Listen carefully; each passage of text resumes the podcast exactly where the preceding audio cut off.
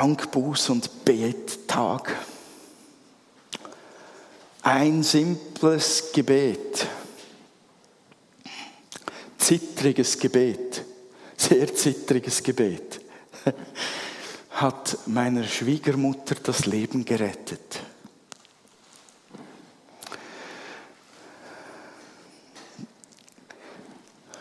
Ich habe eine Predigt vorbereitet, die sich ums Gebet dreht, aber nicht um Buße und um Dank.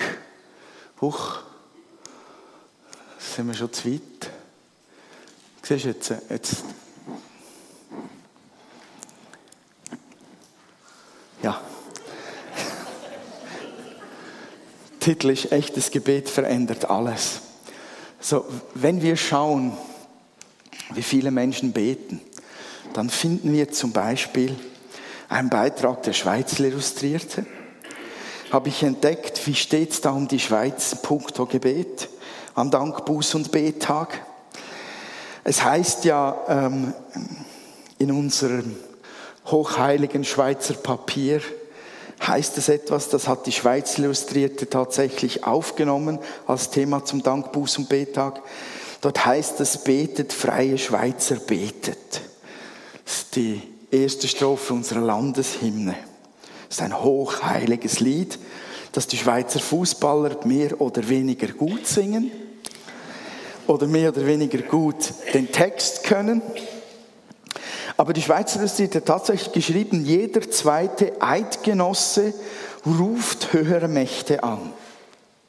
Für 60 Prozent der Schweizerinnen und Schweizer ist das persönliche Gebet wichtig.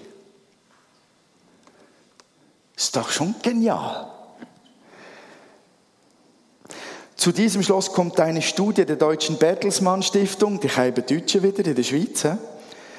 Die Umfrage, die 2007 in 21 Ländern durchgeführt wurde, förderte laut Matthias Jäger, Projektmanager der Studie Religionsmonitor, 2008 zudem zutage, dass 80 Prozent der Schweizer als religiös eingestuft werden dürfen. Beten ist angesagt, egal ob bei Liebeskummer oder Wirtschaftskrise. Und Beten beschäftigt jung und alt. Ich erwische mich dabei, dass ich besonders viel bete, wenn es mir schlecht geht und in guten Zeiten nehme ich mein Glück als selbstverständlich hin, gibt etwa Sieke im Internetforum Liebeskummer offen zu. Lasst uns mal all die kritischen Gedanken doch weglassen und uns einfach darüber freuen, dass Schweizer beten. Das gibt uns die Chance zu sehen, dass Leute auch tatsächlich mit uns beten würden, wenn es Gelegenheiten dazu gibt.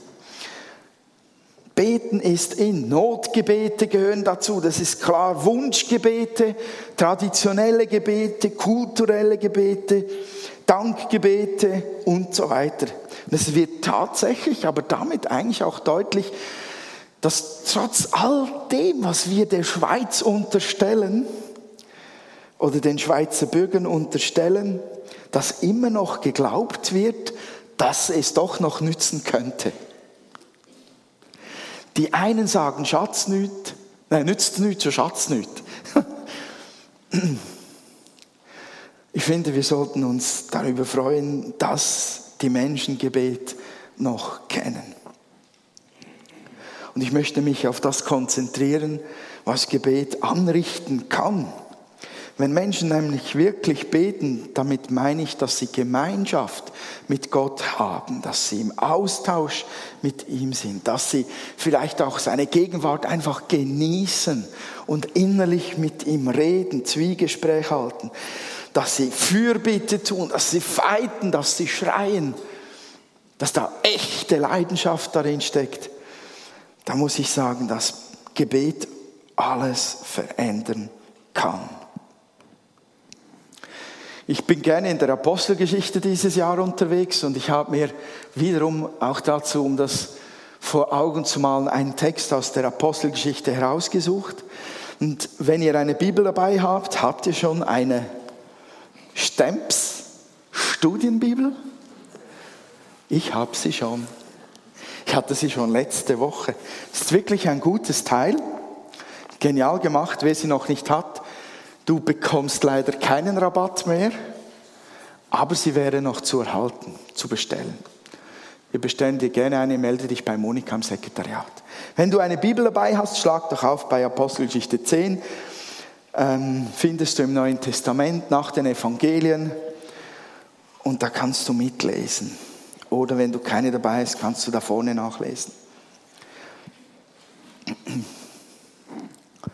Habt ihr es gefunden? Apostelgeschichte 10 ab Vers 9. Am folgenden Tag, als jene unterwegs waren, es gibt eine Vorgeschichte, da kommt Cornelius in die Richtung von dem Haus, wo das jetzt geschieht, was hier steht. Am folgenden Tag, als jene unterwegs waren und sich der Stadt näherten, stieg Petrus um die sechste Stunde auf das Dach des Hauses, um zu beten. Da wurde er hungrig und wünschte etwas zu essen. Während man etwas zubereitete, geriet er in Ekstase und er sah den Himmel offen und eine Art Gefäß herabkommen wie ein großes Leinentuch, das an seinen vier Enden gehalten und auf die Erde herabgelassen wird. Darin befanden sich alle möglichen Vierfüßler und Kriechtiere der Erde und Vögel des Himmels und eine Stimme ertönte und sagte zu ihm, steh auf, Petrus, schlachte und iss. Petrus aber sprach, auf keinen Fall, Herr. Noch nie habe ich etwas Gemeines oder Unreines gegessen. Und wiederum ertönte die Stimme und sagte ein zweites Mal zu ihm, was Gott für rein erklärt hat, das nenne du nicht unrein. Dies geschah noch ein drittes Mal, dann aber wurde das Gefäß in den Himmel hochgezogen. Während Petrus noch unschlüssig war, was die Vision, die er gehabt hatte, bedeuten sollte, da standen schon die Männer am Tor, die von Cornelius geschickt waren und sich zum Haus des Simon durchgefragt hatten und fragten mit lauter Stimme, ob ein gewisser Simon mit Beinamen Petrus hier zu Gast sei.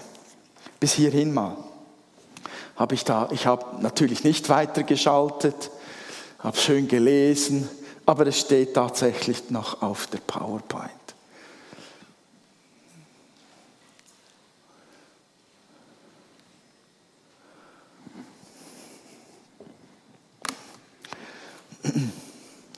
Finde das schon noch witzig. Ich finde das schon noch witzig. Petrus hat Hunger. Er steigt auf ein Dach, um zu beten. Und was sieht er? Zu essen. Zwar das Falsche, aber böse Zungen würden sagen, das war eine Hungervision. Der war so hungrig, der würde sogar Würmer essen. Stimmt nicht, da konnte er sich beherrschen. Warum reagiert Petrus so? Die, die die Bibel ein wenig studiert haben, wissen, dass Petrus geprägt war im Glauben, in der Lehre und in der Kultur von damals. Und das hat bedeutet, dass gewisse Tiere, gewisse Dinge, die man essen könnte, verboten waren zu essen.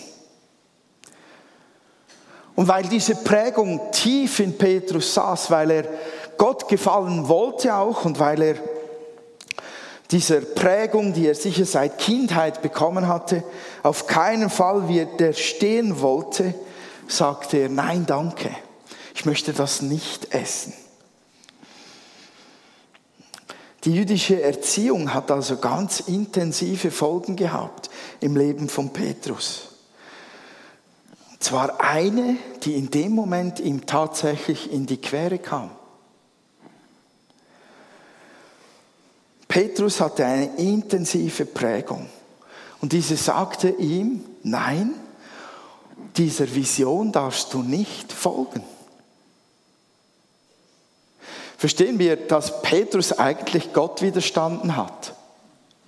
Weil Gott sagte, was ich für rein erklärt habe, das nenne du nicht unrein. Die Prägung von Petrus hat Gott widerstanden. Wisst ihr, dass wir alle geprägt sind?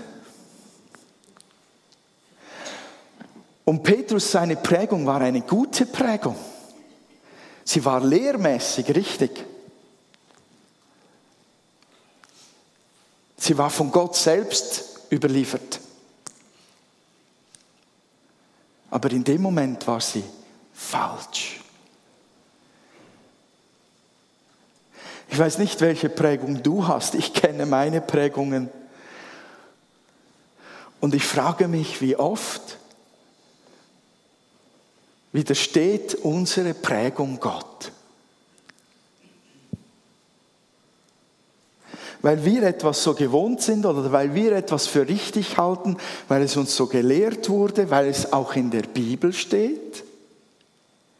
Könnte es sein, dass wir an Situationen herankommen, wo wir sagen, das kann nicht Gott sein. Und er ist es trotzdem.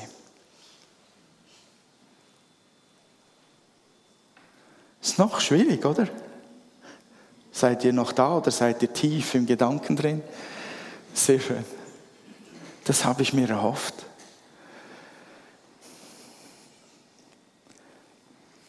Petrus hatte das anerzogen bekommen und dann traut Jesus in sein Leben und schon Jesus alleine hat ihn völlig durcheinander gemacht. Und schon damals, als Jesus frisch bei Petrus unterwegs war, hatte er Probleme damit, auf Gott zu hören. Nämlich da, als Jesus sagte, wirf die Netze nochmal aus, sagte Petrus, was? Herr, wir haben die ganze Nacht gefischt und nichts gefangen. Was soll das jetzt, mitten am Tag? Du hast keine Ahnung vom Fischen, du Pfeife. Man fischt nicht mitten am Tag. Da könnte ich dir noch einiges beibringen. Wieder eine Prägung. Wieder eine logische, lehrmäßig richtige Prägung.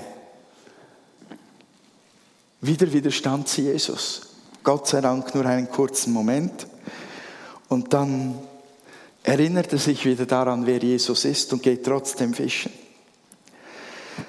Jesus hat Petrus schon sehr durcheinander gebracht und hat viele seine Denkmuster erschüttert. Er war dabei, als Jesus am Sabbat zu essen organisierte. Er war dabei, wo Jesus heilte am, am heiligen Tag des Herrn, wo alles ruht. Er war an den, in den Momenten dabei, wo, wo sich Jesus berühren ließ von einer Prostituierten, wo Jesus mit Zöllnern zusammensaß und aß und trank und das Leben genoss. Das waren alles Momente, die ihn in seiner Prägung zutiefst erschüttert haben. Er war dabei, aber jetzt geht Gott noch einen Schritt weiter mit ihm. Mitten im Gebet muss Petrus jetzt lernen, nicht zuerst auf seine Prägung zu hören, sondern auf den Heiligen Geist. Und das ist eine schwere Übung kann mir das richtig vorstellen. Bei, bei mir läuft das auch so ab. Ich kenne doch das ABC des Glaubens. Ich kenne doch die Bibelstellen. Ich bin doch seit, wie lange ist es denn schon? Wie lange ist es schon her? Seit 1986 bin ich Christ.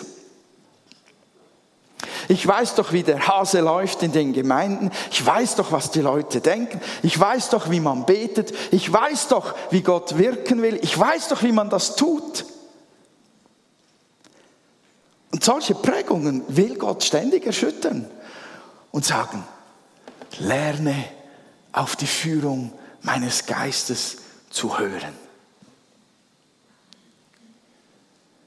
Achte darauf, dass du nicht von deiner Prägung in erster Linie geleitet wirst, sondern von meinem Geist. Das ist das, was Petrus hier lernen muss es ist schon speziell, wenn wir beten,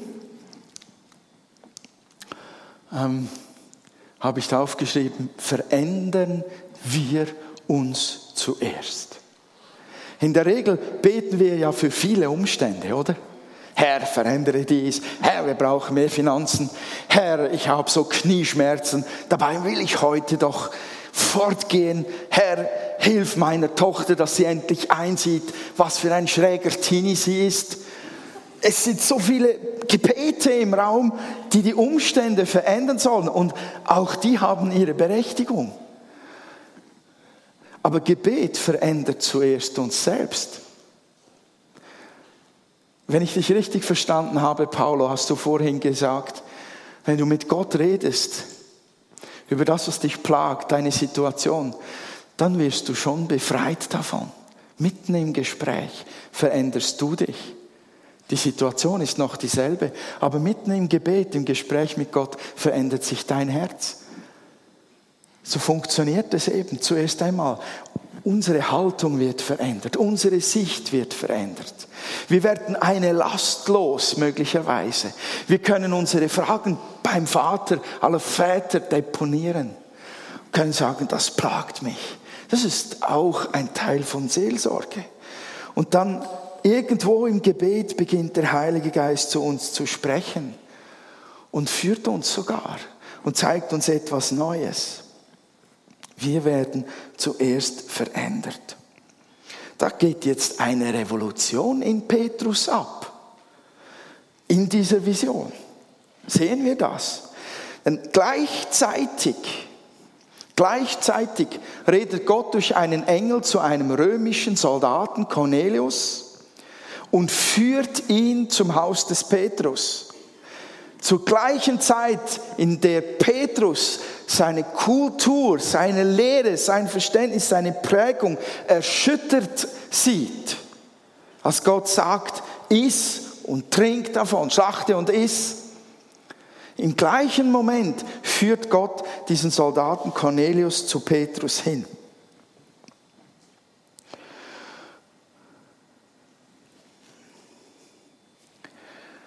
Gott fädelt hier etwas ein im Gebet, was, wenn Petrus nicht verändert wird,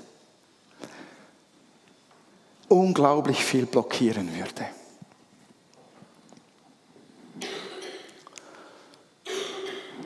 Denn das Gebet von Petrus, die Gebetszeit von Petrus verändert nicht nur ihn, sondern sie verändert tatsächlich die Welt.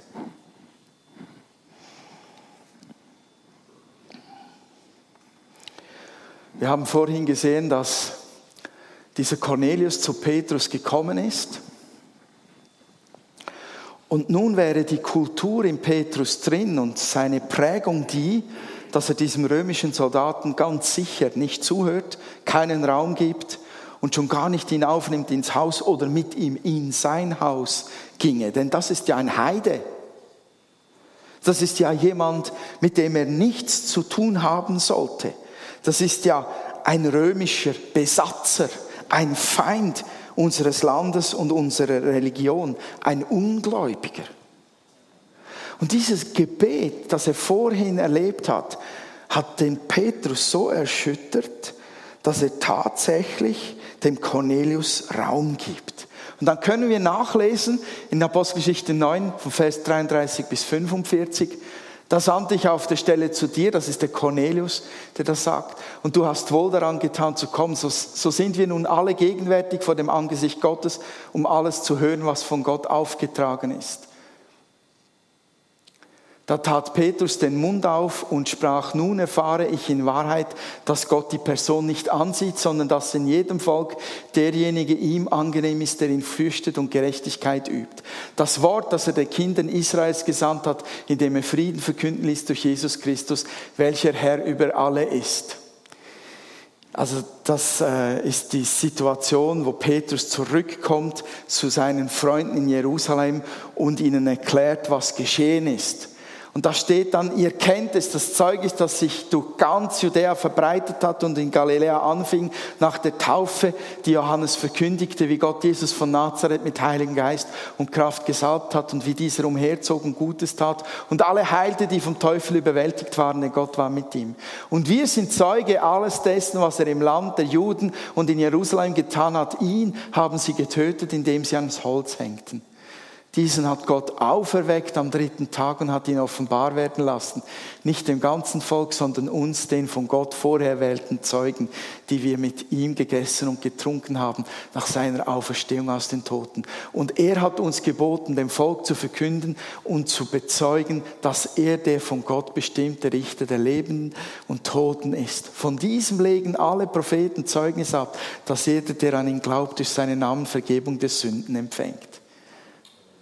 Während Petrus noch diese Worte redete, fiel der Heilige Geist auf alle, die das Wort hörten und alle Gläubigen aus der Beschneidung, die mit Petrus gekommen waren, gerieten außer sich von, vor Staunen, dass die Gabe des Heiligen Geistes auch über die Heiden ausgegossen wurde.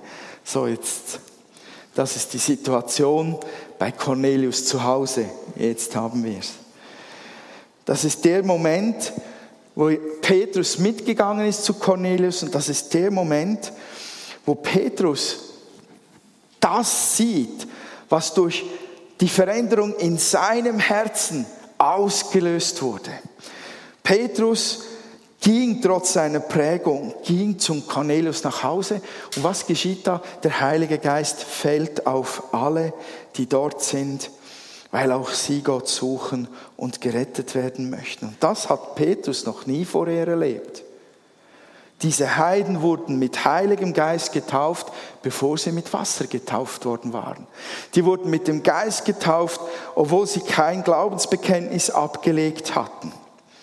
Diese Heiden beteten in Zungen, wie er es erlebt hat bei seiner Geistestaufe. Und das war alles nur geschehen, weil er sich verändern ließ im Gebet.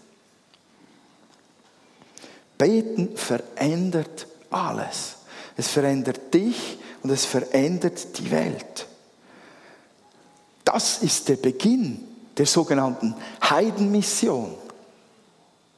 Das ist der Moment, wo endlich klar wurde dem Petrus, und das sagte dann seinen Brüdern und seinen Geschwistern in Jerusalem, das ist der Moment, wo klar geworden ist vor aller Augen, Gott liebt alle Menschen und er will, dass alle gerettet werden. Das ist der Moment, wo, wo dieses Zeugnis, diese Bestätigung von Gott her, direkt vom Himmel her, durchschlägt und tatsächlich auch auf uns Auswirkungen hat, ohne dass Petrus im Gebet verändert worden wäre, gäbe es die Heidenmission in dieser Form nicht. Weil Petrus im Gebet auf den Heiligen Geist zu hören lernte, kam das zustande.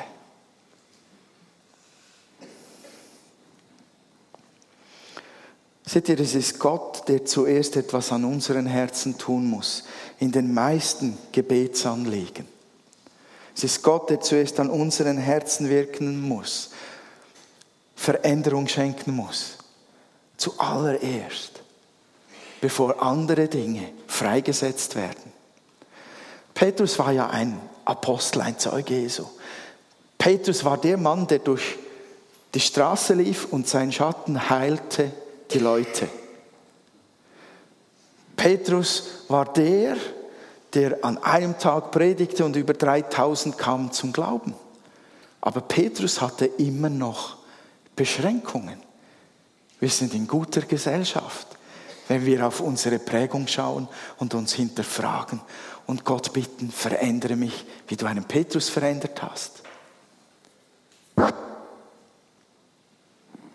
Petrus hatte immer noch Begrenzungen, obwohl er in all dem wirklich sehr geschult und trainiert war. Es wird nur möglich, dass wir die Welt verändern, wenn Gott uns zuerst verändern kann. Ein Standardsatz, aber er ist einfach durch und durch wahr. Gebet verändert die Welt. Gebet verändert alles. Ich weiß nicht, wo eure Grenzen sind. Ich weiß nicht, wo eure Prägung liegt.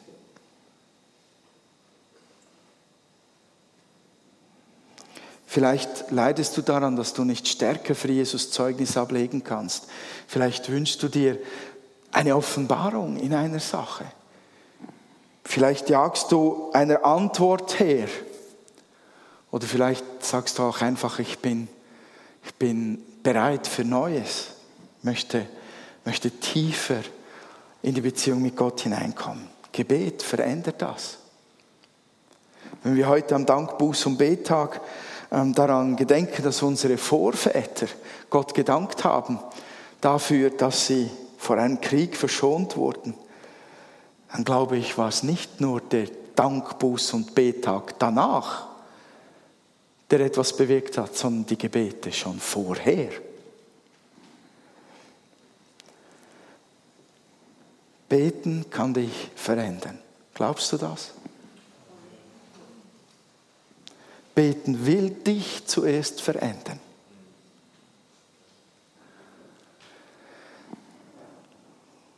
Vielleicht verstehst du etwas an Gottes Reden und Handeln nicht. Bete und lerne auf den Heiligen Geist zu hören.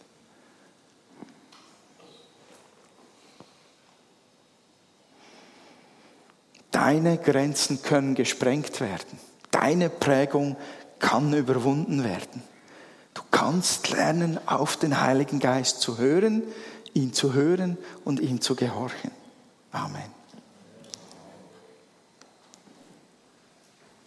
Ich möchte gerne mit euch beten.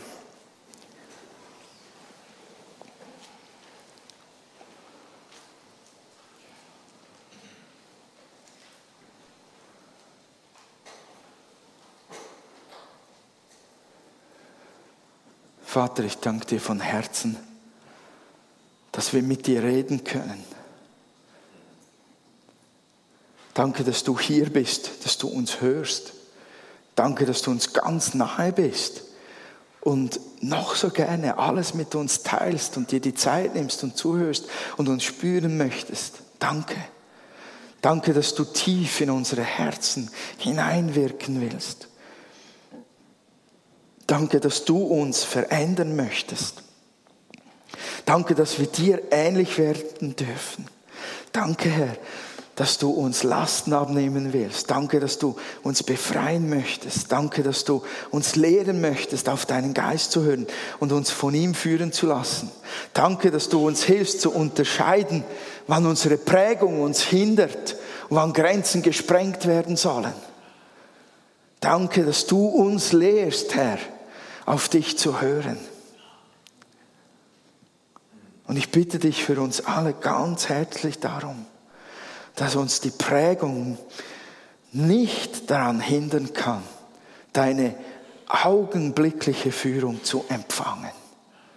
Wir brauchen deine Führung, Herr, jeden Tag neu. Wir wollen nicht nur aus, unserem anerzogenen Leben, sondern aus der, aus der Fülle deiner lebendigen Gegenwart. Und ich bitte dich von Herzen, dass du uns zu unterscheiden lehrst. Welcher Stimme wir wann folgen sollen. Ich bitte dich, dass du als, als Herr unserer Gemeinde die, die Grenzen unserer Gemeinde weitest. Ich bitte dich, dass du uns wirklich auch erschütterst, wenn es sein muss, mit einer Vision, bei der wir Igitt sagen. Aber ich bitte dich darum, dass wir uns nicht auf unsere Traditionen zurückziehen, sondern aus der Lebendigkeit, aus der Führung von deinem Geist heraus, als ganze Gemeinde agieren, handeln und leben.